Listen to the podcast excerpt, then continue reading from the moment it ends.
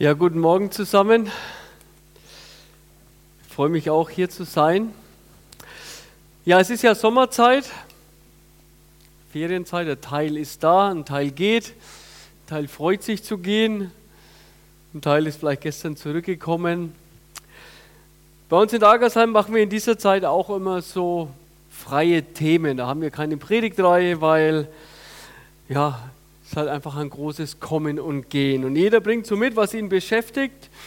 Und ich hatte ja diese Predigtreihe über Epheserbrief, ein paar Bibelstellen, wo so Gottes Ideen uns vermittelt wurde, was sich verändern soll, wenn ich zum Glauben an Jesus komme. Und da ging es ums Reden, da ging es um unsere Emotionen, um Zorn und vieles mehr.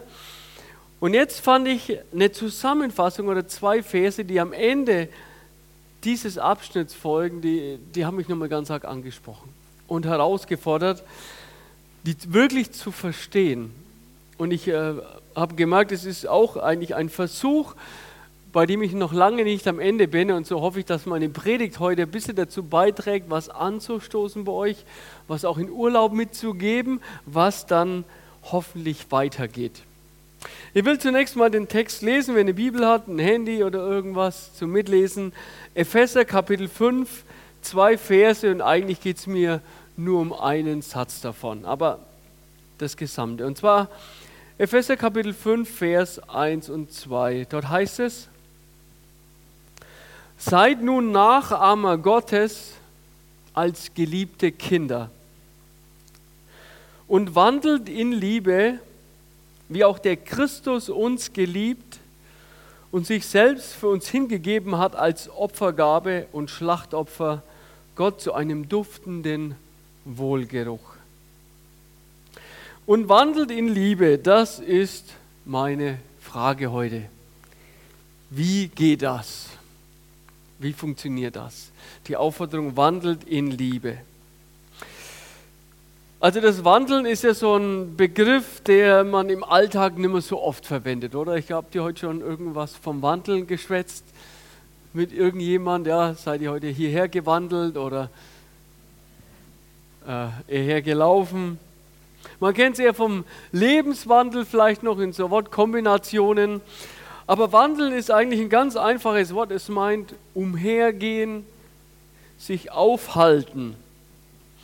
Man hat vielleicht schon den Begriff mal gehört, die, eine Wandelhalle. Eine Wandelhalle ist sozusagen der Vorraum eines großen öffentlichen Gebäudes. Also dieses großes Rathaus oder eine, eine Halle, wenn ihr hineinkommt, dann haben die oft noch so ein bisschen die alten Säulen und dann gibt es einen Aufgang und dann gibt es verschiedene Zimmer und Abteilungen. Aber bevor man so weit kommt, ist immer so eine Halle, so ein Eingangsbereich. Das ist die Wandelhalle. Und normalerweise, wenn du einen Termin hast auf dem Rathaus oder so, dann, äh, dann wartest du oftmals. Oder du begleitest jemanden dorthin, der geht rein, muss irgendwie seinen Personalausweis beantragen. Und was machst du in der Zeit? Also in, im heutigen Zeitalter siehst du in der Regel alle irgendwo sitzen und alle haben ihr Handy in der Hand. Ja, das gibt es seit zehn Jahren, aber die letzten paar tausend Jahre war es so, dass einer in so eine Wandelhalle da reingeht und dann wartet er. Was machst du, wenn du warten musst? Mancher sitzt und mancher steht dann mal auf und dann hängt da irgendein Bild und steht man da mal davor. Und da gibt es was zu lesen, dann liest man das mal, dann schaut man sich mal vielleicht die Decke an, die Architektur und wandelt so rum, dass die Zeit vergeht, bis die, die Person dann kommt oder man selber aufgerufen wird. Das ist Wandeln, eine Wandelhalle. Ähnlich findet man noch als zweites den Begriff, wenn man in so einer Promenade entlang geht. Und das ist ja so richtig Sommerurlaub. Na, du gehst so eine, so eine Strandpromenade entlang und das macht ja keiner in so einem Stechschritt so, ne? sondern wenn man so eine Promenade entlang wandelt, dann dann drückt es was von aus, man, man lässt es wirken. Man ist oft zu zweit und sagt, hey du, ah, schau mal da vorne, wow, das sieht ja toll aus. Und hier, da, die Eisdiele, ja, da können wir doch ein Eis essen gehen. Also so wandelt man da so entlang. Das meint Wandeln. Also sich bewegen, es geht um letztlich um einen Lebensstil, um den Lebenswandel, das ist jetzt Paulus hier wichtig zum Ausdruck zu bringen. Ihr sollt euch bewegen, wandeln sozusagen und jetzt worin oder in was? In Liebe. Wandelt in Liebe. Also Liebe soll was sein, was euer ganzer Alltag alles bestimmt. Ihr sollt euch da regelrecht drin bewegen. Und relativ deutlich, oder wer, wer schon Weile als Christ unterwegs ist, der vermutet, dass es hier nicht um eine erotische Liebe geht, nicht um eine freundschaftliche Liebe geht, sondern es geht um diese einzigartige Liebe Gottes. Und das ist an sich was Einzigartiges, was wir sonst nirgends finden. Nirgends finden. Weil wenn du normalerweise die Göttergedanken anschaust, die man so kennt, vielleicht vom Rallye-Unterricht, von vielleicht sogar von direkter Begegnung mit Moslems zum Beispiel, dann findet man Götterideen, dass sie ganz anders sind. Wenn ich mit meinen Flüchtlingen den Glaubenskurs mache, Al-Masira und dann reden wir da über Allah und, und was Moslems denken, da ist noch nie einer auf die Idee gekommen, dass Allah Liebe ist. Ist noch nie, noch nie die Idee gekommen. Und wer Asterix liest, von Zeus oft die Rede ist, oder von Wotan oder Jupiter oder Vishnu, wie alle Götterideen heißen, da ist irgendwie auffällig, da ist nie davon die Rede, dass diese Götter Liebe sein können. Warum? Weil es die menschliche Logik gar nicht zulässt. Weil eine Götteridee, eine Göttervorstellung, die ist davon geprägt, dass man sagt, naja, Gott ist absolut. Also der muss so ganz anders sein als wir. Und er muss sich selber genügend sein und deswegen ist er in sich selbst vollkommen und braucht deswegen nichts und niemand. Und lebt eigentlich so zurückgezogen für sich. Deswegen wissen wir, also wenn du einen Moslem fragst, erzähl mir mal viel, wie Allah ist und er tickt und redet, dann weiß man da auch nicht viel. Er ist ganz geheimnisvoll, weil er zurückgezogen ist. Es gibt auch so Menschen, die auch sehr abgekapselt leben. Also die auch sagen, hey, ich oh, so Gottesdienst mit so vielen Leuten und so, ey, pff, lass mir meine Ruhe. Ich bin am liebsten zu Hause, am liebsten alleine. Ich mache mein Ding und brauche eigentlich niemand. Und jetzt sagen man so auch von der Gotte-Idee, das geht bis zum gewissen Grad, dass einer für sich so alleine lebt, aber immer wieder kommt ein Mensch an den Punkt, naja, ich brauche doch Hilfe. Also spätestens, wenn so ein zurückgezogener Mensch alt wird, dann braucht er irgendwie Unterstützung. Jetzt kannst du dir ein paar Dinge kaufen, aber das alleine reicht noch nicht. Sondern damit Leben und Hilfe funktioniert, musst du Menschen was entgegenbringen. Also musst du Menschen eine Art Liebe zeigen. Und damit aber, wenn du andere Menschen liebst und ihnen zeigst, dann, dann bringst du schon zum Ausdruck, ich brauche auch was von euch. Also ich bin ergänzungsbedürftig. Und jetzt sagen die Götter Ideen, aber wir können uns Gott nicht vorstellen, dass er Ergänzung braucht. Wenn er aber Liebe ist und liebt, da bringt er zum Ausdruck, ihm fehlt was. Weil wenn ein Mensch liebt oder wenn überhaupt jemand liebt, dann bringt er immer zum Ausdruck, mir fehlt was. Ich bin ergänzungsbedürftig. Und deswegen kann normalerweise sich keiner vorstellen, dass Gott Liebe ist. Und jetzt ist das Faszinierende aber zu lesen, was wir in dem ersten Lied gesungen haben, was hoffentlich eine der bekanntesten Bibelstellen ist, 1. Johannes 4, Vers 19.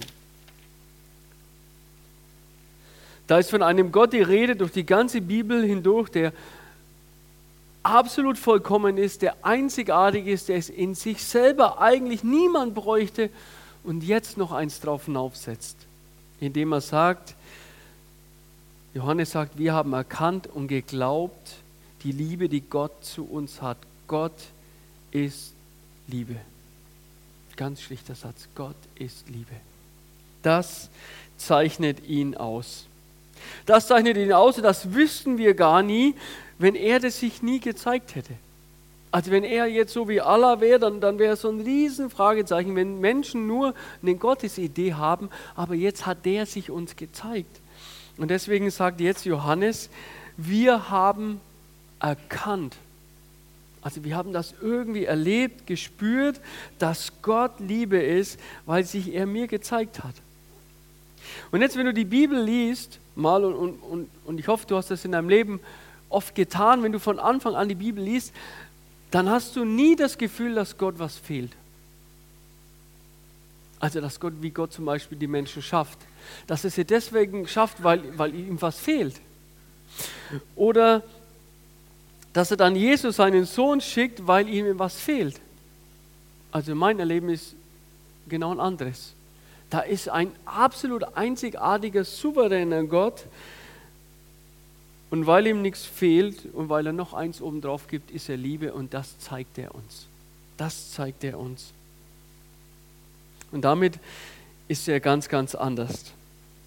Ich fand interessant, habe eine mal was gehört vom Missionar Schuckert, der damals in Japan unterwegs war bei dem Erdbeben 2011. Könnt ihr euch noch erinnern? Großes Erdbeben, Erdbeben, Tsunami, Reaktorunglück. Menschen wurden evakuiert. Dann jeden Tag kam das ja in den Nachrichten und auch die Notunterkünfte und wie es den Menschen dort ging. Und die Medien haben von den Überlebenden berichtet und dann kam eine Meldung, die in Japan eine Sensations eine Sensation war. Nämlich damals hat sich das japanische Kaiser-Ehepaar aufgemacht, die Überlebenden zu besuchen. Da haben Bilder die Kaiserin Michiko gezeigt, die dann zu den Menschen ging, die so in, zwischen den Pappkartons gelebt haben, die sich zu ihnen heruntergebeugt hat, die mit ihnen geredet hat, die ihnen zugehört hat. Das war, das war in Japan eine Sensation. Also für uns Deutsche ist es eigentlich nichts Besonderes. Wenn eine Naturkatastrophe ist, wenn irgendwas los ist, da muss sich ein Politiker einfach zeigen. Er muss zeigen, dass er die Menschen sieht. Ne? Das ist einfach ein wichtiges Signal, das ist für uns ganz normal. Aber in Japan, in dem Shindo-Kult, wird nämlich der Kaiser noch immer als hohe Priester verehrt. Man sagt, das ist eigentlich der direkte Nachkomme der Sonnengöttin. Also diese Ur-Ur-Urenkel der Sonne sozusagen, ähm, das ist die Vorstellung gewesen. Und erst ab dem Zweiten Weltkrieg wurde in der Verfassung festgelegt, dass der Kaiser überhaupt kein Gott ist, nur Mensch ist. Bisher dachte man das immer.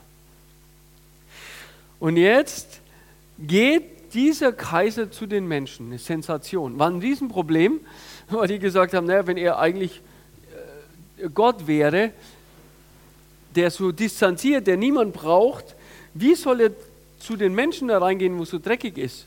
Den können wir gar keinen Blaumann anziehen und Gummistiefel und so.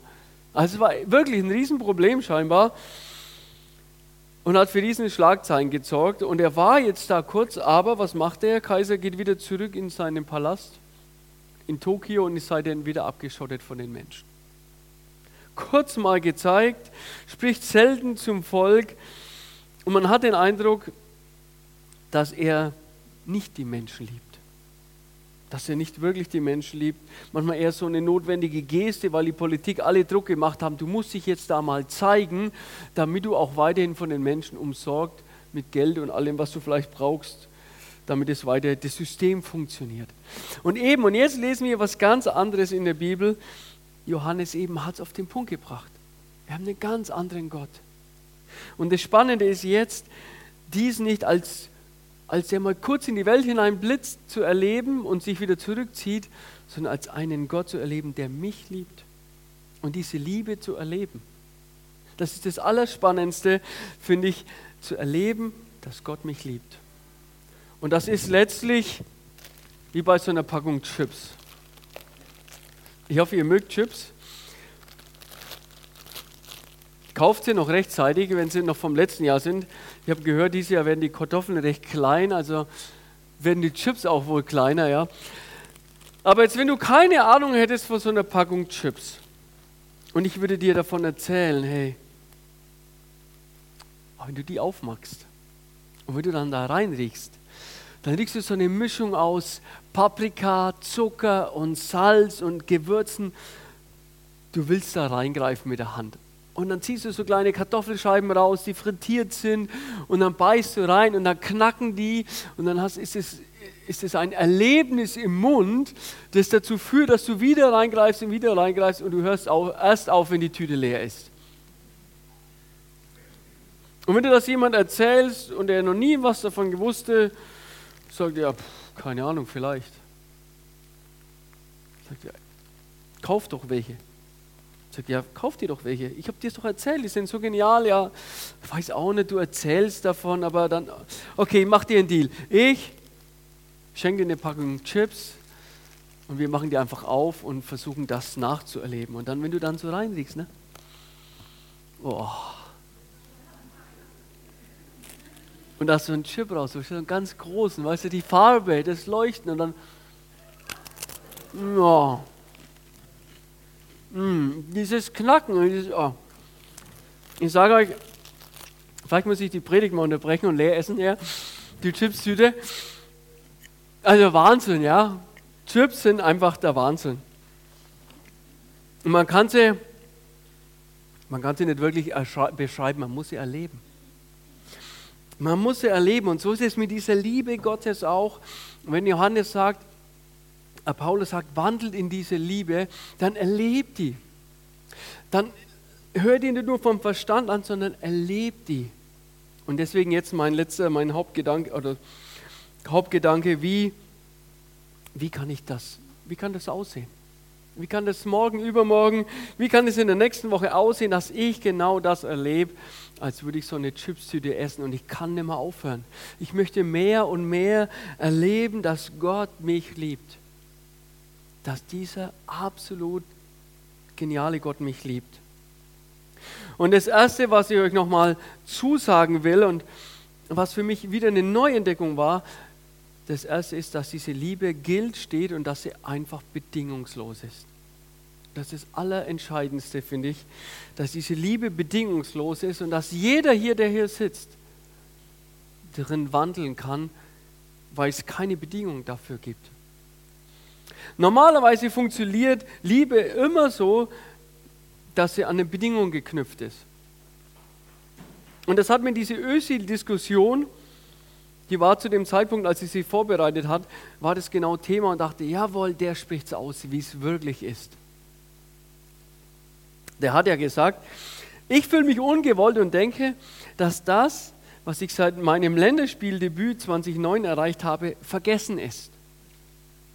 Ich bin Deutscher, wenn ich gewinne, wenn wir gewinnen und ein Immigrant, wenn wir verlieren. Ich sage, jawohl, du bringst mal auf den Punkt, ja. Wir Menschen sind wertvoll für andere dann, wenn wir was leisten können. Dann sind wir wichtig, dann werden wir geliebt. Und das fängt an, wenn du geboren bist, so ein kleines Baby dann in der Hand hat und wie die Babys die Eltern anlacht. Wisst ihr, was dann passiert? Dann lachen alle zurück und sagen, ah, süßer, duzi, duzi, ja. Wenn es aber zwei Stunden jemand anschreit, und seit zwei Stunden aus dem Kinderwagen rausschreit oder auf dem Arm die Eltern anschreit, dann ist es nicht mehr so, dass sie süß alle und das so toll und süß finden, sondern dann sind alle gestresst ohne Ende. Aber wenn es dann wieder lacht, und es geht irgendwie im Leben so weiter, wenn ich mich entwickle, in die Schule gehe, wenn ich Fähigkeiten entwickle, wenn ich so voll im Leben drin stehe, dann werde ich gebraucht dann, dann zeigen mir Leute, ich bin geliebt, ich bin wichtig, ich bekomme E-Mails, ich bekomme Anrufe, ich bekomme Anfragen. Und wenn ich dann älter werde und schwächer werde, dann lässt es nach. Dann lässt dieses Empfinden, dass ich von anderen Menschen wichtig und geliebt bin, nach, weil irgendwie die Anrufe werden weniger, ich werde weniger gebraucht, ich werde wenig besucht. Und wie ist es dann? dann empfinde ich nochmal dieses Ich bin bedingungslos geliebt plötzlich als einen riesen neuen Wert zu entdecken. Da ist ein Gott, der mich liebt, auch wenn ich nichts mehr leisten kann. Da ist es genau der, der noch immer da ist, wenn ich vielleicht seit einer Woche keinen Besuch, keinen Anruf in meinem Altenheim hatte, der immer noch weiß, der mich liebt. Und diese Liebe kann ich erleben. Die kann ich nicht nur hören, die kann ich nicht nur verstehen, sondern das ist der Gott, der mich wirklich liebt. Und wenn ich mal in ein Loch falle, in eine Depression oder irgendwas, dann sind es das die Dinge, die zählen. Zu entdecken, ich habe wirklich einen Gott, der mich liebt. der mich so einzigartig liebt. Und das spricht er mir zu. Er liebt mich mit meinen Stärken, mit meinen Eigenarten, die jeder von uns hat. Er liebt mich mit meinen Schwächen. Und das ändert sich nicht. Und wenn ich noch komplizierter werde und wenn sich mein Charakter, manche Charakterzüge nicht verändern, sondern vielleicht sogar verfestigen, dann liebt er mich trotzdem. Das ist er. Weil er ist kein lieber Gott, sondern sagt, ich bin die Liebe. Und das ist jetzt für mich so eine, so eine Herausforderung, das wieder neu zu entdecken und mehr und mehr wahrzunehmen, dass Gott mich liebt. Wie wenn ich so eine Wandelhalle oder so eine Promenade entlang wandle, wirklich zu entdecken, ich bin von meinem Gott geliebt und er zeigt mir das. Der zeigt mir das die ganze Zeit. So oft bringt er das zum Ausdruck. Und vielleicht könnte so eine Idee sein, jetzt wenn du in Urlaub gehst und da unterwegs bist, mal die Bibel zu lesen und all die Verheißungen herauszugreifen, die er gibt. All die Zusagen, die er dir macht.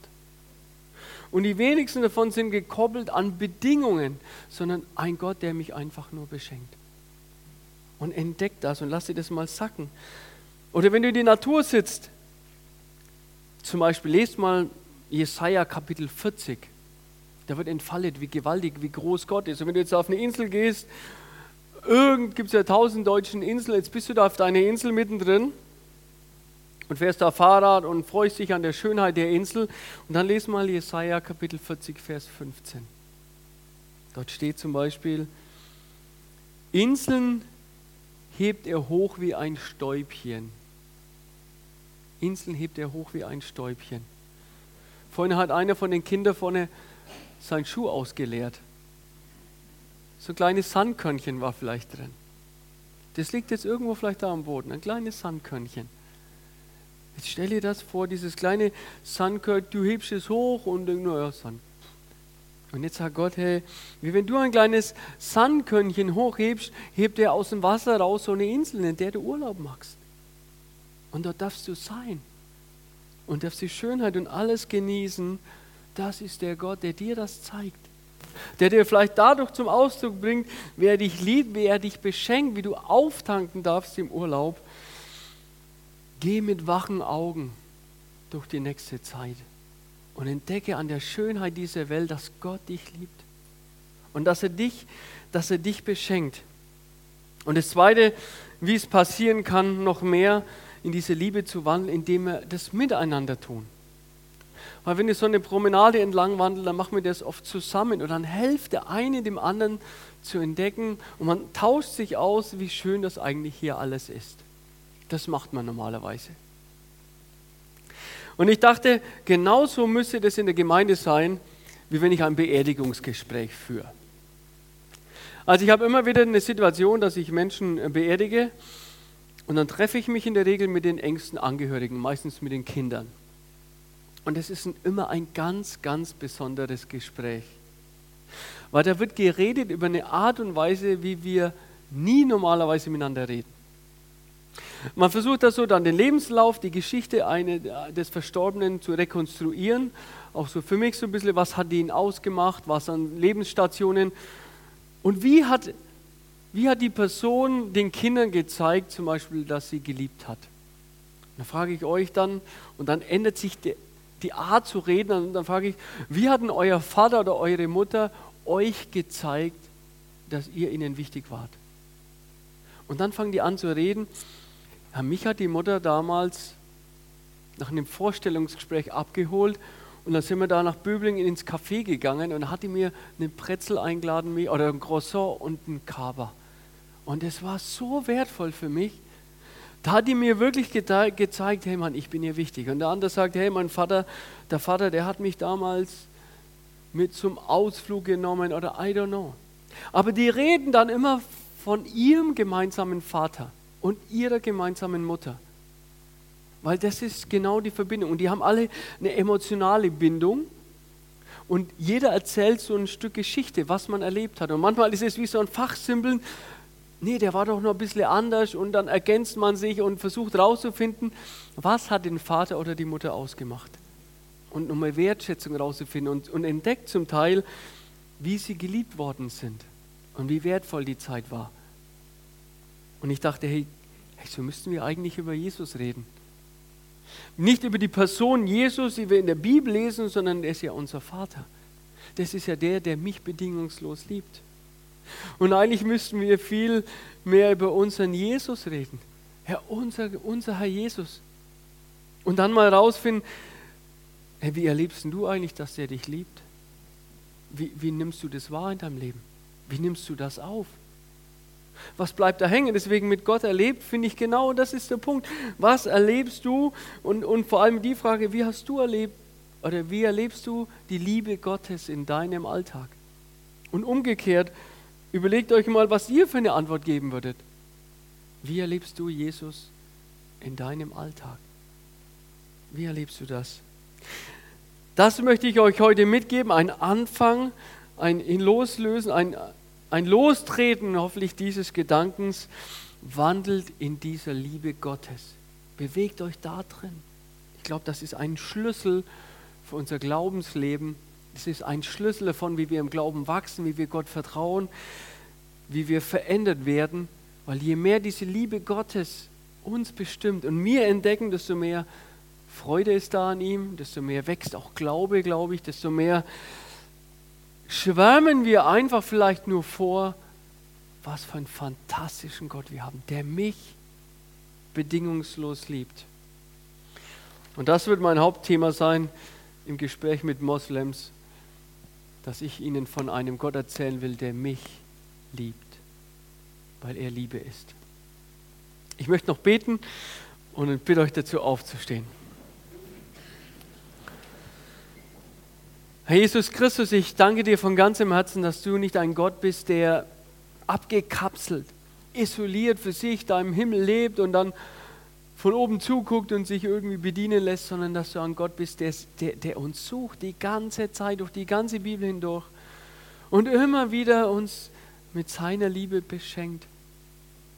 Und ich bitte dich, dass uns das immer wieder neu packt, dass das, was wir vielleicht schon so oft gehört haben, dass es uns immer wieder erfüllt, ausfüllt, wirklich berührt, eiskalt den Rücken runterlaufen lässt, uns vielleicht Tränen in die Augen runterlaufen, weil du uns bedingungslos liebst. Wir verstehen es nicht. Wir leben selber oft ganz anders, aber du bist. Erfülle uns und lass uns das neu entdecken, gerade jetzt auch in dieser Urlaubszeit, Herr Jesus. Darum bitte ich dich. Amen.